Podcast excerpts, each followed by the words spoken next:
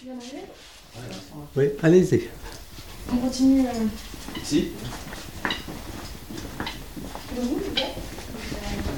Voilà, ben Manu, il peut vous faire goûter ça, donc c'est un... ah ben, je te laisse servir. Allez, tiens.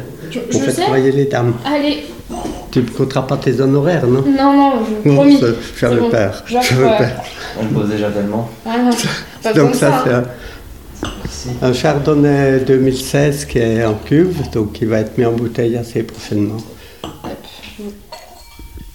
Merci. Monsieur C'est bon Bon, Je vais pas finir le fichier quand même. Vous êtes sûr que vous en voulez pas un petit peu? Ouais, ça va parce Bon que bah celui qui vous on va, est toujours dedans, nous alors. euh, nous aussi. Voilà, donc c'est un chardonnay de 2016, il était en foudre, en demi-muit et en pièces, donc il a tout rassemblé dans la cuve en blanc, la cuve en- qu'on appelle la cuve en neuf, en attendant la mise en bouteille, qui sera euh, prochainement, je pense, voilà.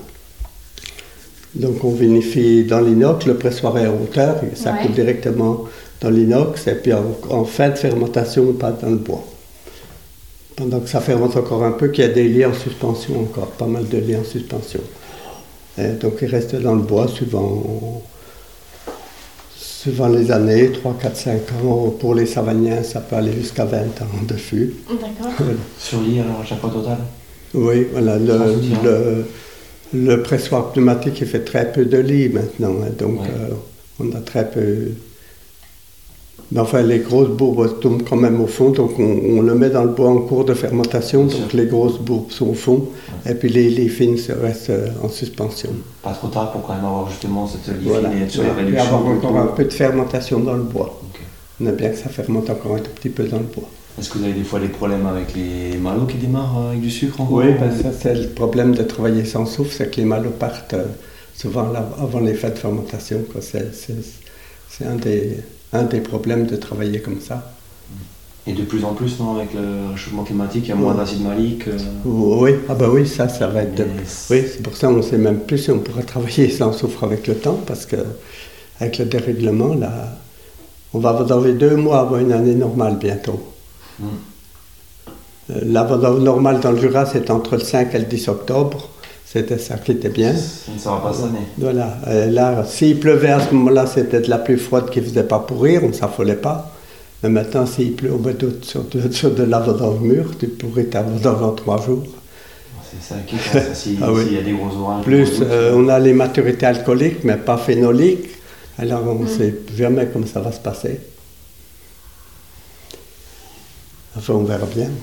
Donc ça, ça peut mettre en, en cause la vinification sans soufre. Ah oui, oui, ça, on ne sait pas trop avec le temps comment ça va se passer. Mais même ceux qui sont traditionnels, ils ont beaucoup de problèmes. Ouais. C'est vrai qu'il y a une belle acidité, mais, mais euh, c'est vrai que c'est surtout phénoliquement, les raisins, ils sont la peau, enfin, moi c'est mon ressenti, les peaux, elles sont pas, elles sont pas assez, euh, assez fines, assez mûres, et pourtant les degrés, je pense à des pinot gris chez nous, on a des pinot gris, qui sont des raisins qui mûrissent assez facilement. En plus, quand ils, quand on, quand ils fermentent en cuve, en pressurage direct, ils ont tendance à prendre encore un demi-degré. Euh, J'ai remarqué que ben, on, a des raisins qui sont à 14,5 en potentiel, donc ça finit presque à 15, donc euh, implicitement ça finit à 20 grammes de sucre résiduel pour pas avoir un vin trop chaud, trop chaleureux. Mais en changeant, euh, en changeant un peu nos techniques de, palissage, c'est-à-dire peut-être en, rognant moins ou plus tard, on arrive à garder des pH qui sont un peu plus bas, 2,9 euh, jusqu'à 3, 3,10 certaines années. Donc du coup c'est des vins qui ont quand même une belle acidité. Vous avez fait Ah, évoluer bon, la, la conduite de la vigne un peu Vous êtes, vous êtes très réputé. Va il doit falloir euh, voilà, le qu'Emmanuel, il essaie de, pratiquer, de très peu rogner, comme euh, il disait. Oui. Et puis aussi nous, parce que le ploussard, il brûle beaucoup. On appelle bois né. Ouais. Il est très sensible au chaud. Donc on laisse beaucoup de bois pour le, te- pour le tenir à l'ombre. D'accord. Surtout, voilà. Oui. Le poussard, dès qu'il fait un coup de chaud, il est, il est tout brûlé d'un côté. Donc Et après- protéger. ouais. Et après, au vendange, il faut qu'on enlève tout ce sec parce que ça, c'est très mauvais aussi en, en fermentant avec le, une partie de la grappe qui est sèche. Donc, les vendangeurs, il faut qu'on enlève encore. Ouais. enlève toute la partie sèche. Donc, ça ne nous arrange pas trop.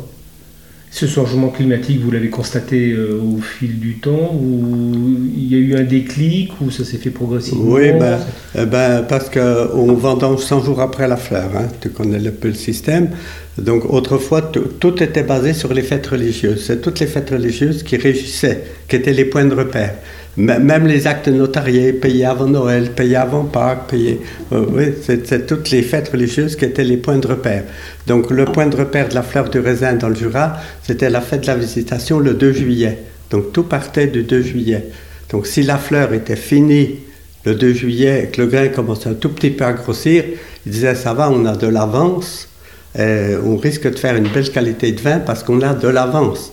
Mais l'avance, c'était que la fleur se finisse le 2 juillet. Alors, on a fait toutes les sélections dans ce sens-là. Ouais. Moi, je passais, donc toutes mes sélections étaient faites dans ce sens. Je passais une fois à la fleur, donc je mettais une marque au pied. Euh, Après, une fois à la véraison pour la fête d'Arbois. Ça commençait à verrer pour la fête d'Arbois. Donc j'allais souvent le matin de la fête d'Arbois avant le bio. C'était souvent mon point de repère. Donc quand- à la véraison, je voyais ceux qui étaient toujours en avance. Je mettais une deuxième marque. Et au moment de la vendange, ceux qui n'avaient pas pourri. Donc les grappes assez lâches comme ça, surtout le cloussard. Les grappes très serrées, ils, ils pourrissent facilement.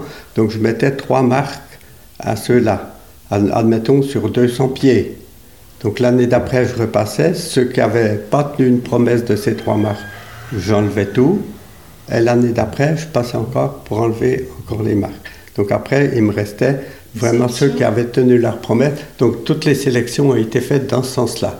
Mais dans le sens de la maturité. Super. Et puis maintenant, il faudrait faire la sélection dans l'autre sens. C'est ça Oui, d'accord. Oui. En 56, on a commencé le 23 octobre, les vendanges. Commencé le 23 octobre. Bon, ça, c'était exceptionnel. C'était trop tard. Mais nous, une bonne vendange, c'était 5-10 octobre. Donc là, les nuits étaient fraîches, la vendange était fraîche. Et puis tout se régulait. Normalement, on avait des caves profondes. Donc la cave était assez fraîche, mais après, elle refroidissait pas trop l'hiver non plus. Des tonneaux de 25-30 hectares, donc assez grands pour que ça chauffe, pas trop grands pour que ça surchauffe. Et puis des populations de levure en bonne santé. Et on avait les 100 jours après la fleur en octobre. Facile. Donc tout se régulait normalement. Alors là, donc le changement climatique, on l'a surtout. Donc j'ai prélevé des grappes euh, pour avoir les points de repère, mais malheureusement j'ai commencé en 90. Donc, les points de- donc le changement climatique était déjà opéré. Il faudrait avoir au moins Ouais. 10 ans avant. Puis j'ai un copain qui dit d'abord qu'il n'y a pas un con qui ait pensé 50 ans avant.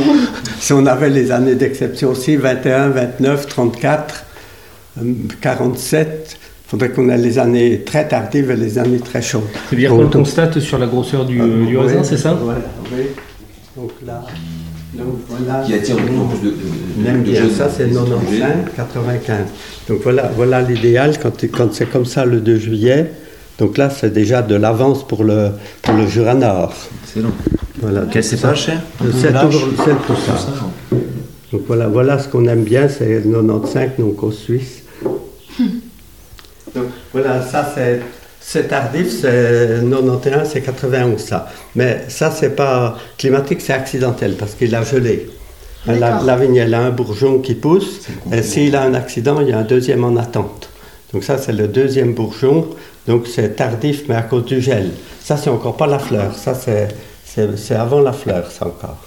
91, on avait quelques-uns de rescapés, donc il a fallu attendre qu'ils soient surmûris pour que les autres soient Ah. presque mûrs. Il y a une différence de maturité. Très alors dissocié, voilà, oui.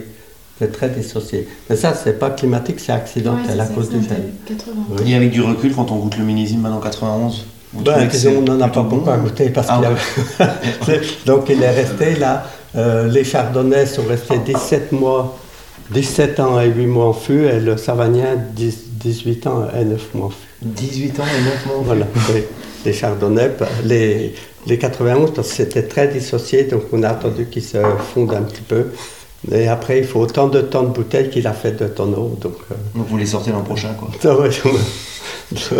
Mais ça commence à goûter quand même. mais- Parce que il y a- là, on a une règle, c'est autant de tonneaux qu'il a fait de bouteilles. Autant de bouteilles qu'il a fait de tonneaux. Ça, c'est. c'est Surtout, en- en oui, général- oui. De toute façon, il faut un an, parce que quand on met en bouteille, nous, on n'aime pas mettre de gaz inerte. Quand on met en bouteille, on laisse le volume pour mettre le bouchon. Donc au moment où on propulse le bouchon, ce volume d'oxygène est envoyé brutalement dans le vin.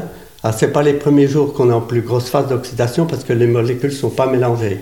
C'est au bout de 21 jours qu'on est dans la plus grosse phase d'oxydation. Et après, il va manger cet oxygène tout doucement pour revenir en réduction. Et là, il met entre 8 mois et 1 an pour revenir en réduction. Alors, on pourrait mettre un gaz inerte, mais Pasteur disait c'est l'oxygène qui fait le vin.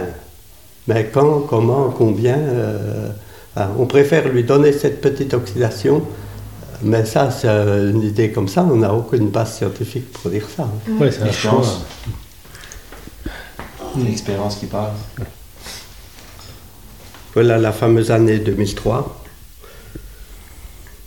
Là, ça commence à être inquiétant. Et c'était le. Il n'y a pas la date? Ah ben tout le temps, bien sûr. Le C'est- 2 juillet à Euh, oui, ben oui, Ah ça n'aurait pas de sens autrement.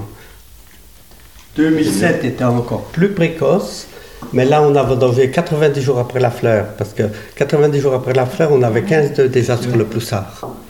Donc il a fallu vendanger. Alors on avait maturité alcoolique, mais pas phénolique, alors on ne sait pas ce qui va se passer. Et de, 2007 était encore plus précoce que 2003, on s'en est moins rappelé parce que les gens ont un peu... Euh, par contre là, il a fait que pleuvoir après, on a vendangé 130 jours après la fleur. Là. Mais 130 jours? L'année 2007 était encore plus précoce que 2003. Mais ça a du mal à mûrir parce qu'il y a eu beaucoup d'eau dans Oui, après il a fait mauvais temps et ça a retardé la, la maturité. Et pour les blancs, est-ce que c'est pas des bons millésimes justement aujourd'hui les... C'est c'est 2007 Oui, si, ça fait des millésimes très corrects, oui. oui. Donc le changement climatique, il est là. Il n'y a pas besoin de- d'aller loin. Le 2020 est encore plus gros que 2003. Ça sera le- on va, on va battre records cette année. Il est encore plus gros que ça. Le poussard, c'est déjà un cépage où il y a des grosses baies, euh, Oui. euh, assez lâches. Oui. Non, alors ça, c'est ce qui faisait la particularité de 2003. Ils sont ronds, alors que nous- ils sont ovales, nos, nos grains. Et là, ils étaient, ils étaient ronds. Alors, on a vendangé des grains plus petits que ça. Parce qu'avec la sécheresse, ils ont fait que de se resserrer. Ils étaient plus petits à la fin Ah, d'août ok. que le 2 juillet. Manque d'eau euh, du mois d'août Ouais, euh, ouais. fatal. Vous pratiquez la biodynamie au domaine Oui, maintenant, Emmanuel, oui. Mais après, il ne faut pas. La biodynamie, c'est. Il faut 60 ans pour apprendre.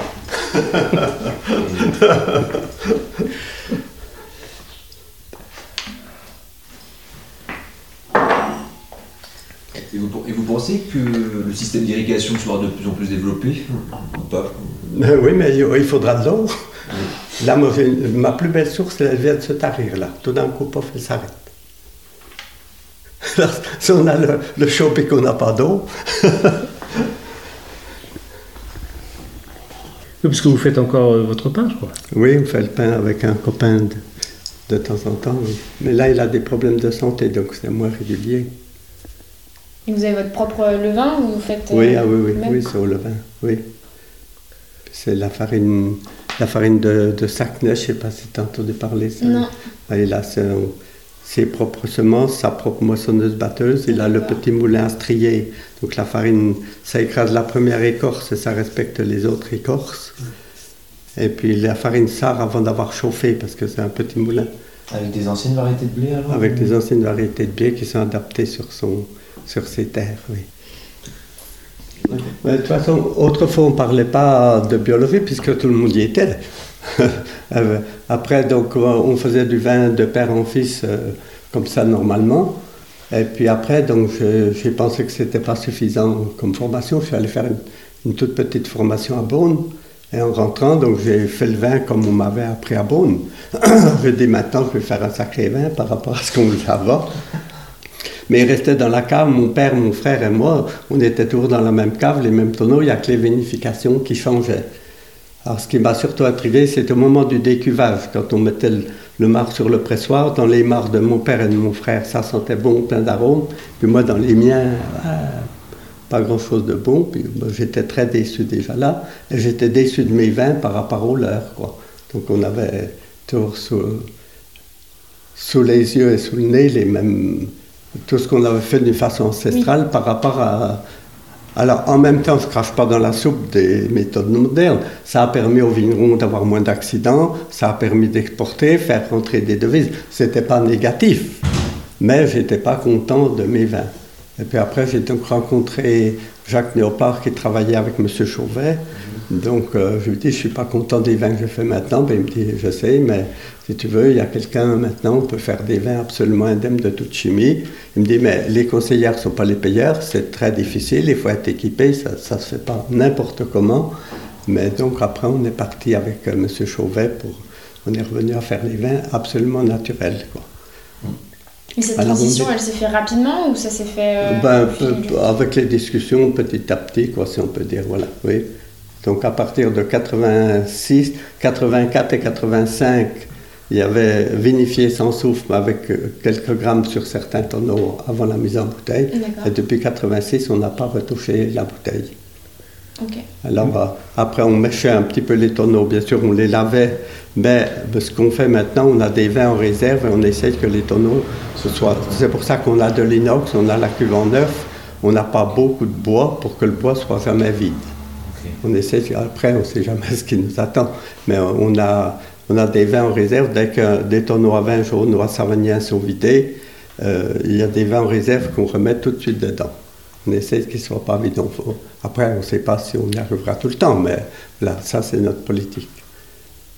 Et depuis ce moment-là, on n'a pas remis un gramme de SO2, pas plus à la vendange qu'après à la, mise en bouteille. Alors, comme tu dis, on était pris, euh, alors, on était considéré menteur parce qu'ils disaient c'est impossible. Alors, on comprend tout à fait ceux qui disaient ça, parce qu'ils partaient sur des vignes désherbées chimiques.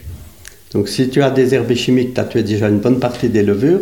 C'est les mauvaises qui vont s'emparer du milieu, parce que c'est à qui s'empare du milieu, entre les levures et les bactéries, mais aussi entre les levures entre elles. Donc, si tu as des herbes chimiques, tu as tué une bonne partie des levures, c'est les plus mauvaises qui, sont, qui ont résisté. Donc, c'est celles-là qui vont s'emparer du, du milieu en vinification. Et puis surtout, les vignes qui n'ont jamais été travaillées, les racines remontent, elles prennent la potasse en surface, euh, même si on n'en a pas mis. Alors, comme en Bourgogne, alors les, les potasses d'Alsace, qui étaient un véritable empire, ils avaient infiltré toutes les écoles de viticulture pour leur faire croire qu'il fallait mettre plein de potasse dans les vignes, pour se débarrasser de la potasse qu'ils ne savaient pas quoi faire. Alors, maintenant qu'ils ont la potasse, ils l'ont pour un moment. hein. Alors, donc les racines remontent, elles prennent la potasse en surface, la potasse se combine à l'acide tartrique du raisin et ça fait chuter le pH. On n'aura plus un pH possible.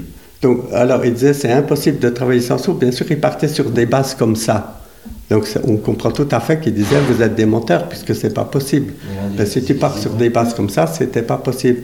Ben, nous, on partait sur des vignes qui n'ont jamais eu un gramme. Même si j'ai travaillé avec un peu de soufre un temps, les vignes les vignes n'ont jamais eu un gramme de désherbant chimique. Donc, on partait sur des vignes saines. Pour moi, le soufre, c'est un médicament. Un médicament, c'est pour quelqu'un de malade. Si tu es malade, il faut se soigner, hein, je ne dis pas. Mais euh, donc, il faut essayer d'avoir un raisin sain. Mais le raisin commence pas à la cave, il commence sur le pied de vigne. Le pied de vigne commence dans les racines. Il faut essayer d'avoir un raisin sain qui n'a pas besoin de soigner.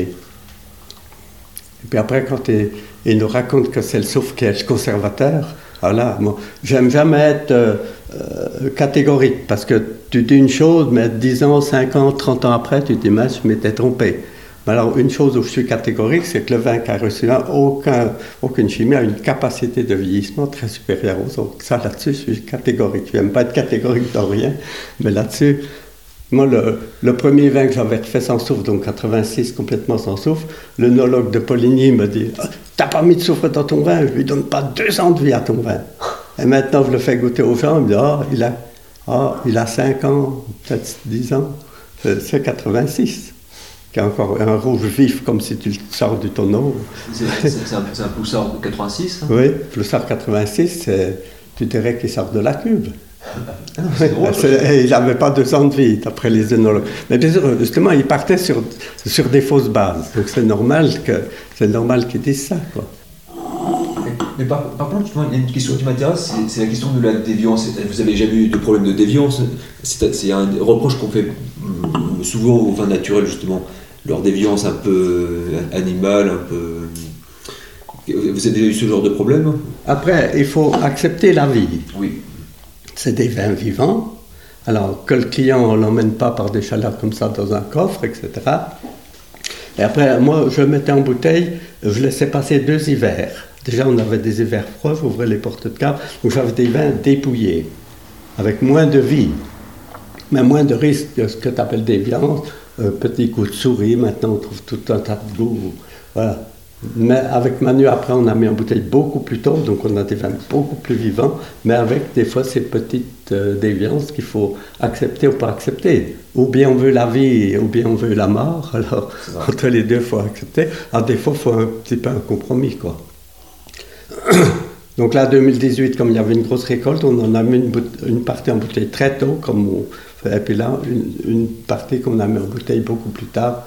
Et on va essayer de les suivre, mais euh, qu'est-ce que ça vaut une expérience? C'est pas, c'est pas un an. ni- les expériences, on les a jamais, parce que ça ne sera jamais la même année, jamais la même configuration.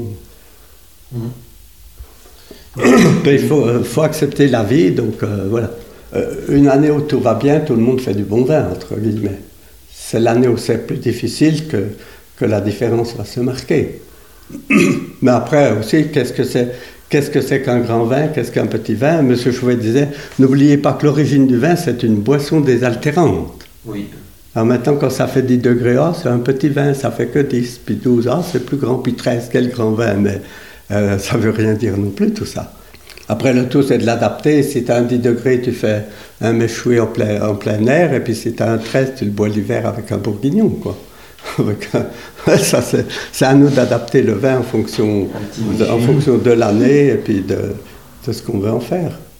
On était chez Michel Aubéry du domaine de Gramenon, Oui.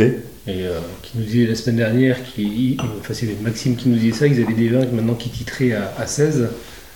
Et donc euh, ils prévoyaient de, plus, con- de, de- de ne plus euh, planter de grenache parce que, euh, parce que les taux d'alcool étaient, euh, étaient devenus trop importants. Quoi. Oui. Ah ben, dans les Vosges, les forestiers, ils plantent des essences du Maroc. Au-dessus des Vosges, ils plantent des essences de bois du Maroc, parce qu'ils disent dans 70 ans, au-dessus des Vosges, on aura le climat du Maroc. Il faut, faut prévoir. hein.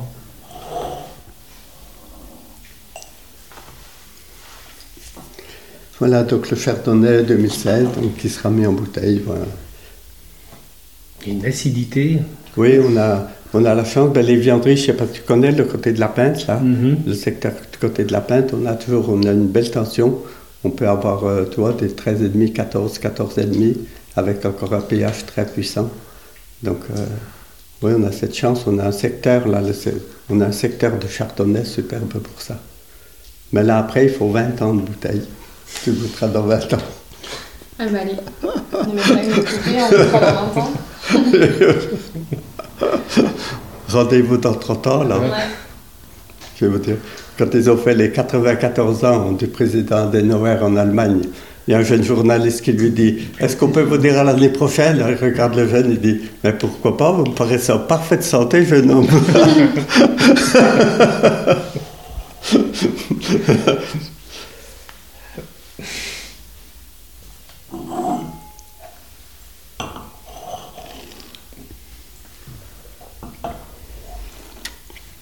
Pour nous, le chardonnay, c'est des marnes grises en, en dessous, mais avec des graviers en surface. D'accord. Après, le ploussard, c'est surtout marne grise. Ouais. Euh, Le savagnin va sur les marnes grises aussi, mais le savagnin va très bien dans les marnes bleues, on appelle marne bleue. Les géologues nous disent mais qu'est-ce que c'est que ces marnes Ouais. bleues? Il n'y en a pas. Nous, on les différencie comme ça. Euh, marne bleue et marne rouge pour le savagnin aussi. D'accord. Alors que le ploussard, il ne faut pas lui parler de marne rouge, surtout pas.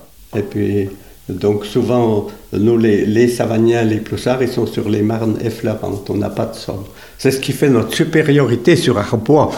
Parce que on ne battrait pas. c'est l'une des grandes maisons d'Arbois, la maison Nevers, c'était la plus prestigieuse d'Arbois, on peut dire ça. Que pour nous, voilà. Et le père Nevers, il disait Je suis entre deux maires. Il y avait le maire d'Arbois et Henri Maire. Ah, Henri Maire. Euh, le père, tu l'as pas connu? Non, je l'ai pas connu, non. Non, c'est un très grand monsieur, très grand. Voilà, la maison Nevers, pour moi, c'était le top de l'Arbois. C'est le premier mousseux que j'ai bu, c'était à lui, parce qu'il s'est spécialisé dans les. On appelait les mousseux autrefois. Il y avait presque que lui qui faisait le mousseux à l'époque. hein, oui. Hein, la- vous, la- vous en faites? Vous en avez fait ou- Euh, moi, j'en ai fait en 84. C'est le seul que j'ai Seule fait. année. Oui, que C'était 84, pas- c'était la- l'année désastreuse. C'était pourri, c'était pas mûr, mais j'avais fait un tri très sévère. D'accord. Et puis, on, bon, on a dit ça ne sera pas du bon vin, donc on a mis dans les tonneaux. Et puis, j'avais appelé le champagniseur, j'ai dit quand ça sera, euh, quand tu es prêt, tu viens chercher le vin. Alors, il vient chercher le vin, on goûte au tonneau. Oh, il me dit, mais que c'est bon. Oh, on fait pas, parce qu'à l'époque, on faisait le mousseux avec les plus basses qualités. Mhm. Ah, il me dit, non, moi, je fais pas du mousseux avec un vin pareil. Non, non, non. Je me je dis, tu vas pas repartir à vide. Si, si, je repars à vide. Moi, je fais pas un mousseux avec un vin d'une telle qualité. Je dis, mais il sera d'autant meilleur. Je dis, allez, il est prêt. Donc, c'est la, seule fois que j'ai fait du mousseux, donc méthode champenoise, D'accord. euh, 84, qui est encore euh, tout, presque tout neuf maintenant aussi, qui est encore très Vous, bien. vous en avez. euh, Voilà, encore quelques. Dans le Jura, on avait la, la verrerie de la Vieille Loire, t'as entendu parler peut-être non? Ah non? Oh, alors là, on avait une verrerie très réputée, peut-être une des rares en France, ou peut-être. Ouais, la Vieille Loire, il y avait une verrerie. Donc euh, presque tous les. Donc c'est surtout les champenois qui venaient chercher les bouteilles là. là. Donc c'est- toutes les bouteilles de champagne partaient de- du Jura. Ok. Et c'est comme ça aussi que nous, on avait euh, les. euh, le, le Savagnin était presque tout fait pour être champanisé à l'époque. C'est fou, on a. Oui. Avec Roger Gibet, tu as, des relations, non? Non. Ah, C'est faux. non, Ça, c'est un, non. Un gars qui est costaud. Ouais. Oui. Ah oui, lui, il peut t'expliquer plein de choses. Oui, c'est un historien, puis c'est. oui. Je pense que un- dans maintenant, là, dans le Jura, c'est un de ceux qui est le, le plus compétent, tu veux. Donc, euh, il a été élevé par ses grands-parents, par son grand-père. Le grand-père mettait jamais un vin en bouteille sans l'avoir fait goûter aux gosses. Après, agrégé de biochimie, maître de conférence à la faculté de, de pharmacie. Donc, euh, voilà, à la fois scientifique et, et les pieds sur terre, quoi. Parce qu'aujourd'hui, dans le Jura, il y a peu de créments. Enfin, c'est la part des créments, enfin des mousseux a baissé ou. euh, Ah non, non, si, il y en a beaucoup. Ouais. Ah oui, dans les côtes du Jura, euh, comme chez Clavelin, je suis sûr qu'ils font peut-être 80% en, en crément. Oui, si, le crément a beau- beaucoup, beaucoup pris. Ok. Oui. Quelle surface euh, de vigne au domaine vous avez Mais ils ont 6 hectares maintenant. travailler Mais c'est, c'est plutôt trop quand il faut entretenir la cave. euh, il faut, faut faire attention parce qu'à un moment donné, il faut maîtriser. Quoi. C'est pas évident. Quand on veut pas mettre de désherbant dans les vignes, les- euh, voilà. Surtout des années comme ça, l'herbe pousse très vite. Alors là aussi, maintenant, il y a la grande théorie de laisser beaucoup d'herbe dans les vignes. Alors, qu'est-ce qu'il faut faire Je sais pas. Avec un, avec un écartement trop serré, euh, il y a beaucoup de, de spécialistes, Conrad Schreiber, Alain Canet, Vincent Dargelos, qui travaillent beaucoup avec le semi-direct et ils sont assez unanimes pour dire que l'écartement d'un mètre, donc les vignes bourguignonnes ou jurassiennes chez vous, c'est un mètre 10, un mètre. euh, Ah non, maintenant, on a beaucoup élargi. Ah moi, ouais. j'aimais bien. Moi, l'idéal, c'était 130 sur 130, même 135 sur 135 au carré. Après, les tracteurs sont devenus plus gros. Il fallait élargir sur le rang. Alors, élargir sur le rang, donc resserrer, élargir entre les rangs, puis resserrer sur le rang. Alors, après, l'intercept, il a du mal parce que les pieds sont très serrés. Mais, Ils n'ont pas le temps de s'ouvrir. ouais, mais voilà. Ce que j'aimais bien, c'était 130 sur 130 ou 135 sur 135. Aujourd'hui, c'est faisable avec des chenillards. Oui, Avec ça serait euh, faisable de revenir à ces plantations-là. Mm. Oui. Avec des palissages plus hauts, alors, pour couvrir mieux le soleil, avec euh, une surface foliaire plus importante ou... euh, Oui, ben justement, Manu, ah, comme le ploussard craint beaucoup le, le chaud, donc il laisse plus de. Il, il rône beaucoup moins. Ouais, presque en pergola alors ou... Oui, il laisse vraiment- retomber un peu. Oui, oui il laisse retomber. Avant que ça casse. Oui, oui. Ok. Et Vous ne faites pas de paille ou de- ni de magvin, il me semble. Si, Là, il a fait un petit peu de paille, mais je pense que ça sera plutôt pour la famille. Oui. Magvin obligatoire, je Et crois. on fait. La Le distillation. magvin, c'est- ça dépend, tout, tout le monde ne fait pas du magvin. Bah, une partie doit être obligatoirement distillée euh, pour faire du marc. euh, oui, euh, on fait un petit peu de marc. Il fait surtout du marc pour faire le, le macvin, pour faire le, le vin de liqueur. Bon, pour moi, c'était obligatoire. En Jura, peut-être je me trompe. vous pouvez me confirmer. Oui, tu veux dire quoi Qu'un domaine est obligé de faire du magvin À euh, part s'il le, veut- s'il le fait pour faire d'un compost, Mais tous les mares, donc les restes de pressurage, euh, Ah, sont obligés d'utiliser. doivent être euh, pas tout, mais doivent- une partie est à distiller, Oui, oui, distillation oui, pour oui, faire. euh, oui, les- ça s'appelle les prestations d'alcool vinique, oui. voilà. Oui, ça doit être distillé. Oui, Voilà. oui. On lutte, contre- on lutte contre l'alcoolisme, mais on est obligé de faire de l'alcool. Qui est une des, une des seules régions au monde euh, où c'est euh, encore obligatoire. D'accord. Alors, je sais pas si c'est obligatoire, mais. Oui, là, euh, ceux qui sont en bio, ils on a le droit de, de Faire du compost. avec. Mm. Oui. Mais autrement, il fallait livrer. Oui. Alors, tu as tant d'hectolitres de vin, tu dois avoir tant de marcs pressés. Et ce marc pressé doit fournir de l'alcool. Ah ben, j'ai- porté euh, à les distilleries étaient à Mâcon à l'époque. Alors les douanes m'envoient, c'était même la, la régie autrefois, il vous manque tant, tant d'alcool, vous devez porter. Alors j'ai porté 2-3 cubits de vin à Mâcon. Le lendemain d'une fête d'arbre, j'étais pas frais, j'ai fait l'aller-retour à Mâcon. Et, avec, euh, et après, le, ce, ce c'est- vous le gardez pas, vous alors? Vous avez jamais fait avec du- des mous de l'année? Euh, si, on, on fait un petit peu de, de distillerie suivant, suivant les années. Oui, mais c'est surtout pour faire euh, le Mac vin. Enfin, on appelle vin de liqueur. Parce que le Mac vin, c'est pareil, c'est les plus grosses maisons qui ont fixé les règles, ils n'ont pas voulu s'embêter. Donc, jus de raisin, euh, et marc, point final. Alors que nous, de temps en temps, on aime bien faire un- chauffer un petit peu de concentration. Quand c'est pas assez concentré, on en chauffe une partie pour le concentrer, qu'on rajoute, tu vois, pour avoir un peu plus de Ouais, moelleux. Mais, donc ça, tu ne peux pas le faire si tu as l'appellation McVin. Ah. Donc on l'appelle vin de liqueur pour pas tomber dans... Par contre, ils nous mettent des normes euh, euh, vis-à-vis des degrés. C'est un demi-degré de plus ou de moins, je crois, sur les McVin. Alors sur les vins de liqueur, c'est deux dixièmes. on a plus de contraintes. oui. Ils n'aiment pas qu'on s'enlève de l'appellation. Ah, il y en a qui est content là. L'autre Il chante, Quel il chante le coq au vin jaune. il va bientôt passer dans le vin jaune.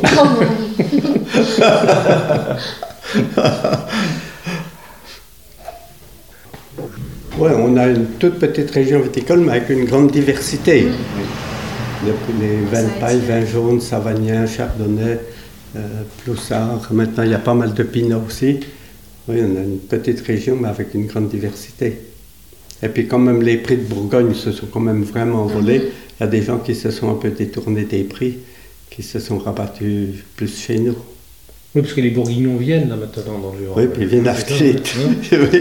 Oui, Ils viennent avec. euh, est-il Oui. de, de tous les droits de plantation, zones. euh, Est-ce qu'il y, a- est-ce qu'il y a un potentiel d'agrandissement du vignoble ou c'est assez délimité euh, assez... Oui, oui, il y, a, il y a du potentiel, mais étant donné que le comté est quand même un produit qui se vend bien, il y a beaucoup de terres à vigne qui sont exploitées pour faire le, le comté. Autrefois, ils disaient le plus grand ennemi de la vigne, c'est le comté.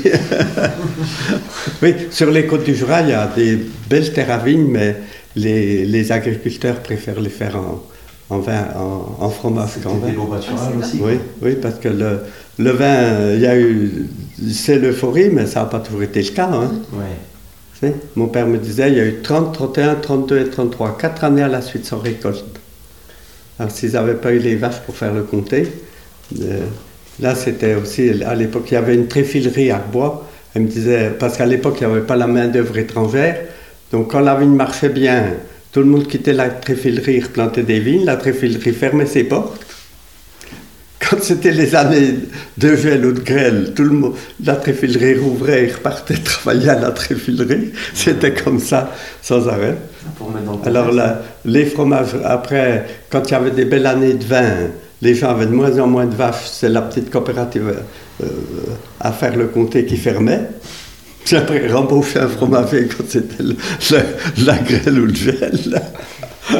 Euh, Et c'est historiquement, je pense qu'en Jura, vous êtes plus euh, dans la même. Les vignerons n'étaient pas que vignerons, étaient. Mais ils avaient souvent voilà des. Oui, dans la polyculture, plus. Ouais, euh, plus Ah la oui, polyculture ben, que la. Oui, dans les villages, tout le monde était en polyculture. Voilà. Euh, 300 habitants, c'est ça? On est 260, quand j'étais au conseil, on était 270, je pense qu'on est à peu près pareil. Voilà, et, tous- et tous les Mais- domaines ils activité à côté. Tout- tout le monde avait les vaches et la vigne. C'était, il n'y avait pas d'exception. Après, certains se sont spécialisés un peu plus vite sur la vigne, euh, mais pendant longtemps, tout le monde avait les vaches et les vignes. Puis à ce moment-là, ben, il y avait des nids d'hirondelles dans toutes les petites étables. il y avait des hirondelles. Puis il n'y a plus d'hirondelles, il n'y a plus de vaches, mais il n'y a plus d'hirondelles non plus. Il n'y a plus qu'un agriculteur, donc c'est mon cousin. Il n'y a plus qu'un seul agriculteur. Alors, J'aurais dû noter, mon père m'avait dit qu'on y avait, on appelait le carnet de chalet, puisque quand on portait le lait, on notait sur le carnet. J'aurais dû noter, je ne sais pas si ça peut se retrouver dans les archives, ça. Combien il y avait de... Il y a des gens qui avaient une vache, hein. Ça suffisait pour faire du lait? Oui, un petit peu de lait, ça faisait le fromage. Mais il y avait. euh, Alors je sais, nous on avait le numéro 39, je me rappelle. Ok. Donc, euh, mais combien il y avait de sociétaires? Puis euh, ça, nous, moi quand j'étais là, c'était, ça avait déjà diminué, mais autrefois il y en avait beaucoup plus. Et aujourd'hui, plus que un? Il n'y en a plus qu'un. Ah oui. Puis heureusement qu'il y en a un, parce que autour de sa ferme, il y a comme des hirondelles. Ah, je savais pas que c'était si lié les, les hirondelles et les, euh, les vaches. Je pensais- Ben, c'était lié. Il y avait, dans, dans- les nids, elles étaient dans les étables. Ouais. On laissait une vitre cassée pour qu'elles puissent euh, rentrer puis sortir. Il y avait chez Philippe Bornard, tu connais peut-être Mhm. Philippe? Là, dans- Chez son grand-père, il y avait six nids d'hirondelles tous les ans. C'était réglé. Il y avait six nids d'hirondelles, ça. À l'automne, quand, quand, les, quand les hirondelles se rassemblaient, mais le, le ciel il était noir d'hirondelles. En 14 ans, on a perdu 70% de la population d'hirondelles. Qui reviendra pas. Ça sera bien difficile. C'est pourtant un bon insecticide naturel. Ben oui, mais oui. C'est Monsanto qui remplace les hirondelles pour sa plus grande satisfaction.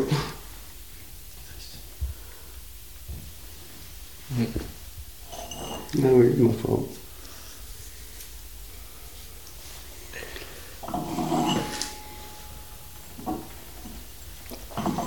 Alors quand tu vas en Corse, c'est surtout chez Antoine alors, non? C'est- Eh bien oui, oui maintenant, euh, enfin, j'y vais, quand j'y vais, je passe au moins une fois les voir euh, dans, mon, dans mon périple. Et, euh, vous êtes déjà allé vous euh, chez Oui, eux avec oui, Antoine? oui. Il est rigolo, Antoine. Ouais, c'est un, bah, c'est un sacré personnage aussi. hein. Mais il, connaît, il en connaît un rayon sur, Ah oui. sur le vin, mais au-delà de tout ça, c'est un bon vivant. Ah oui, puis il est marrant, Ah parce ouais. que euh, il fait semblant d'être anticuré, je ne sais pas s'il l'est vraiment. Alors, quand j'étais là-bas, j'ai dit, c'était un dimanche, alors j'ai dit, je vais à la messe, puis l'église n'était pas loin. Alors j'ai dit, je vais à pied. Non, non, je te mène, Pierre, je te mène, je te mène. Ben, je dis, je- Allez, je te mène là, on arrive là-bas, les femmes, Antoine, un miracle C'est vrai qu'il n'y va pas souvent. Ah ben, ah, je passe des moments fabuleux avec lui. Ah ouais. Enfin, sa femme, vous la connaissez sa femme aussi, Ah oui, Marie. oui. euh, Ah oui, puis les deux les fils. enfants, ouais, non, ils, sont, Ouais. ils sont géniaux. Ils, font, ils font aussi des vins euh, assez magiques quand même. Oui, ah oui, oui. Ah oui. Puis, t'as vu où ils sont allés planter là-bas au pied de la côte Ouais, Oh Mais des pentes. Il faut se tenir après les fils. Ouais. Là, la dernière plantation, hein, vous voulez dire Oui. euh, les cimes là. Sous les ouais. rochers, les hauts- hauts Il a glissé avec le bulldozer, mais ah, je veux dire, on dira plus que les Corses sont des feignants. Ouais. Ah bah, eux, c'est vrai qu'ils dérangent à la règle là pour le coup. euh. ah oui. Mais c'est presque dangereux. Hein. Enfin, là, Ah, la parcelle bah, qu'Antoine ah oui, il a ah bah, fait, du ah coup, il a acheté un ah. chenillard pour la travailler. Mais. euh, Et quand il l'a mis en étal, il a glissé avec le bulldozer. Ouais. Mais c'est pentu, mais. Et puis il y a les chèvres sauvages sur les rochers Mm. au-dessus, c'est super. ah Non, c'est des belles parcelles là-bas, Ouais. mais, mais il fallait, il Oui. fallait s'y risquer, quoi. Démaquiser tout ça, euh, le pari était euh, Ah oui, aussi. ah ben avec lui. et des- Pourquoi en Corse, il y a plus de baptêmes que de mariages? Parce que c'est plus facile de trouver un témoin, euh, Ah. un parrain qu'un témoin. Ah, je pas, Ouais, c'est- oui, il a dit ça. Pourquoi en Corse, il y a plus de baptêmes que de mariages Je ne sais pas. Parce que c'est plus facile de trouver un parrain qu'un témoin. Mais bonne celle-là, Ouais, elle est bonne, ça leur correspond bien pour ressentir. Et vous êtes déjà allé à la fête du vin euh, chez eux à la Ah non, Saint-Martin non, non. Ça, ça vaut le détour. Si Ah vous avez oui, bah, ça l'occasion, une fois, au mois de... c'est au mois de novembre. C'est un peu comme vous, la fête d'Arbois, quoi. Euh, Ah oui, même- ah oui. Ça se passe chez les Arena, justement. Et... Il y a deux, trois gars du Beaujolais qui viennent, bah, comme des combes, que vous devez connaître, des combes, tout ça. Plutôt bonne ambiance. Oui, ah ben dans le Beaujolais, c'est pas triste non plus. hein. Oh, Non, c'est pas triste, ça, c'est clair. Bien boire en Beaujolais, ou là, ils font de nouveaux, de nouveaux trucs. Mais... ah, ah oui. Moi, notre village, on est jumelé avec euh, Fleury. Du coup, on fait des échanges. euh, Bon, là, c'est reparti depuis l'an dernier. On commence de nouveau à retourner là-bas, mais il y, a, il y a 10 ans, quand je me rappelle, quand j'étais jeune, ils venaient passer. Nous, on avait fait du vin aussi. aussi ils, venaient passer, euh, ils venaient avec un autocar passer le week-end euh, dans le village. Plein de mecs, plein de jeunes de Fleury, et franchement, c'était. Euh, c'était vraiment leur ouais, c'est des mecs, ils ont pas de limite, quoi. Ah, ils savent faire la fête, quoi. hein. ils savent manger, ils savent boire, ils s'arrêtent jamais, il y a toujours assez, il y a toujours trop. euh. Ah, c'est phénoménal, les, les Ah, oui. Beaujolais. Ah ben, le Beaujolais, c'est convivial, mais... Mm. À outrance. Ah ouais. Une fois, j'allais ben, de chez Marcel Lapierre, puis j'allais chez Jean Thévenet, Ouais. dans le, dans le Mâconnais. Et puis en traversant, je vois euh, une machine dans une vigne avec. un- Je dis, tiens, qu'est-ce que c'est que ça? Bah, Je laisse la bagnole, puis je vais à pied pour regarder. Puis le mec, il me voit par la fenêtre. Alors il vient, il me dit, tiens, il va peut-être m'engueuler, qu'est-ce que tu fais là, ou je sais pas. Arrivé, il me dit, tu regardes ma machine? Je dis, oui, t'es vigneron Il me dit, oh, je, dis, je bricole un peu la vigne dans le Jura. Ah, allez, viens boire une tasse. Ben, je dis, mais j'étais comme, allez, entre à la cave. Après, il est venu d'autres, puis d'autres, puis d'autres. J'ai cru que je sortais, que j'allais plus ressortir de la cave. Mais ça, c'est le, ça, c'est le Beaujolais. Ouais. Ah oui. Ouais, c'est magnifique. Nous, budget Savoie, ça, va ressembler, ça ressemble plus au Beaujolais. Ah oui. Dans l'esprit, Ah ben, c'est pareil. sympa là-bas. Ouais. Ah oui. En fait, voulais Et puis les maisons, c'est des petites maisons. Voilà. c'est des- Oui. Les caveaux sont Ça toujours ouverts. Ouais. Ah ben Ouais. le budget, de l'accueil. Qu'est-ce que j'aime le budget aussi, souvent euh, chez Raphaël Bartucci, je ne sais Ouais. pas si tu le connais. Bien sûr. Oui. Et puis Ouais. chez Renarda. Ouais, c'est Ouais. des amis de. Chez Renarda, on faisait les tartes euh, aux oignons dans Ah, le bah, four. bah, ouais, oui, il y a le fait grand. encore le week-end. Oui, il y a le grand four. euh, Communal. Maintenant, ils, ont, Ouais. euh, ils en ont fait un chez eux, mais il y avait le grand four communal. Mm. Oui. Ouais, bah, nous aussi, C'était ouais, du nous, temps d'Alain. Chapelle que vous avez, vous avez les tartes à, à la Oui. noix. Oui. Mm, Ouais, la drache là, qu'on était Ah oui. Mm. Là, on a, ah ben là-bas, dans le budget, on a passé des bons moments aussi. Et c'est encore plus dur parce que nous, on dit Ar- Arbois le nom, à Pupillin le bon. Euh, tu connais le dicton. Ah, On dit c'est Arbois qui a le nom, mais c'est à Pupillin qui a le bon. Parce que dans le budget, c'est à, à Mérignac. Mérignac, c'est un peu la même configuration. Il y a Mérignac au-dessus et Poncin plus bas. Ouais. Alors les gens de Mérignac ils disent si tu veux boire un bon vin avec un brave homme à Poncin, il faut emmener à la fois le vin et l'homme.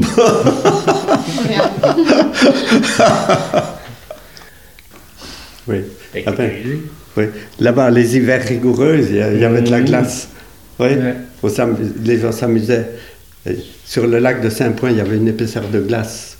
Comme c'est pas possible. Donc, du- la, tradition, tu t'es lancé en voiture sur le lac, Ah, un coup de frein, les bagnoles tournaient en toupie. Ah Tu n'as pas ouais. connu ça, mais ça, Vous ça fait, vous? Euh, non, mais on les regardait, on était gosses.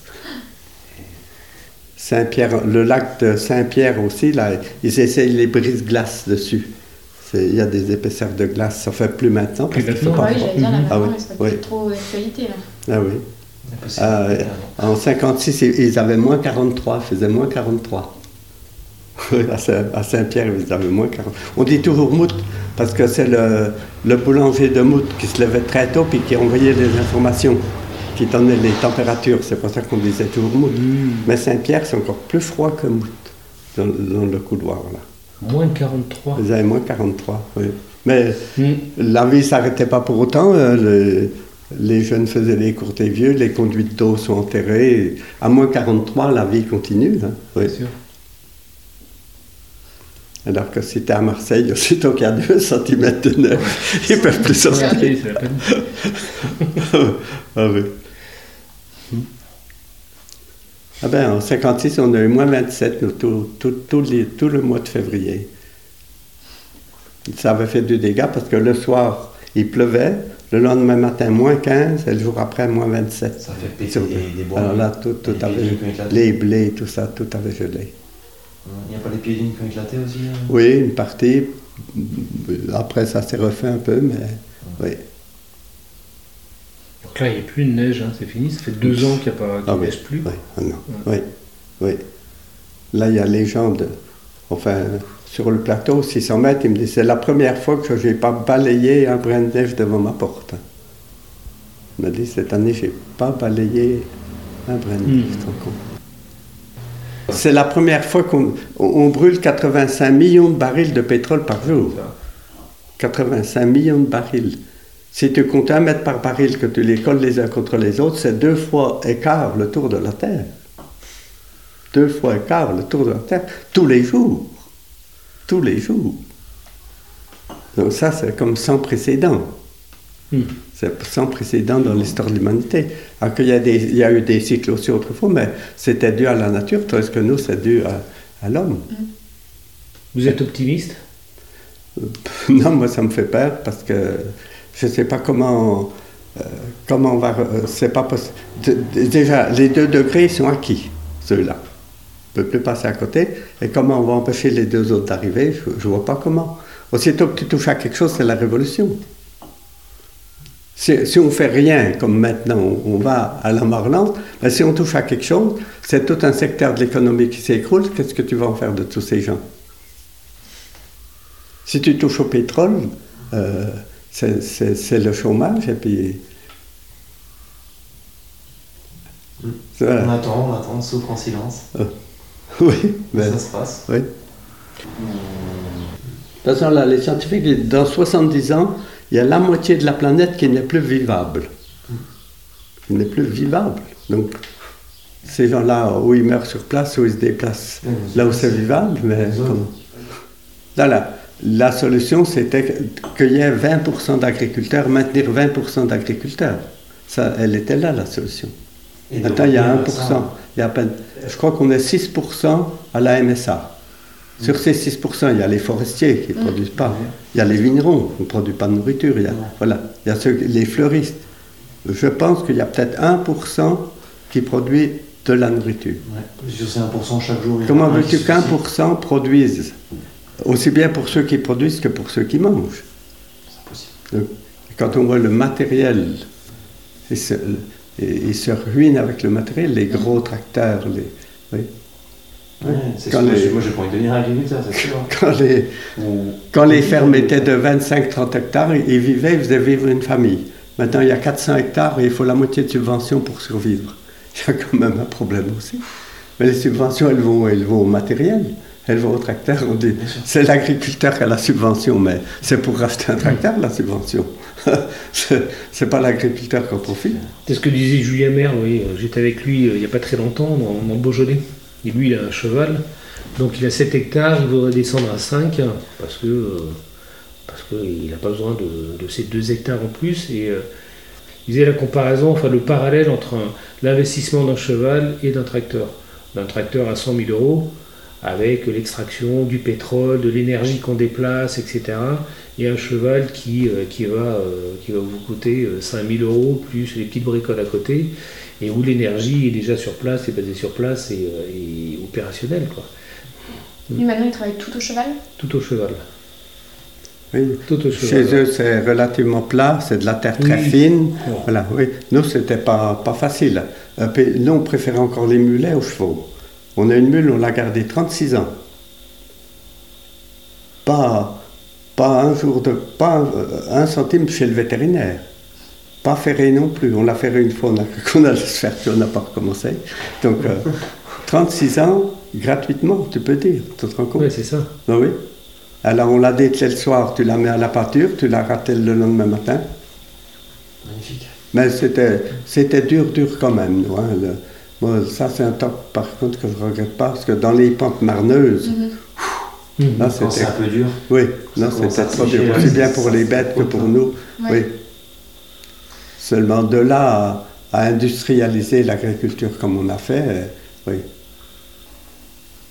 Oui, mais faut- Mais l'Alsace, c'est quand même euh, une région qui a été en bio très rapidement aussi. Ça avait été un peu dans les précurseurs quand même. Ouais. Ah oui, oui. Non, mais souvent, voilà, quand je goûte un Alsace, est-ce que c'est un vin très riche ou est-ce que c'est un vin très maigre avec du sucre? Bon, Pierre, on va vous libérer. Oui. En vous remerciant. Attendu pour manger alors. Mais oui, merci beaucoup. Ah ben, ben, je t'en prie, puis quand tu veux repasser, tu passes. Hein. C'est gentil. Ben, ben, je t'en Donc, prie. on met les verres quelque part. Ah euh, ben, on va les remettre dans la vaisselle. Allez,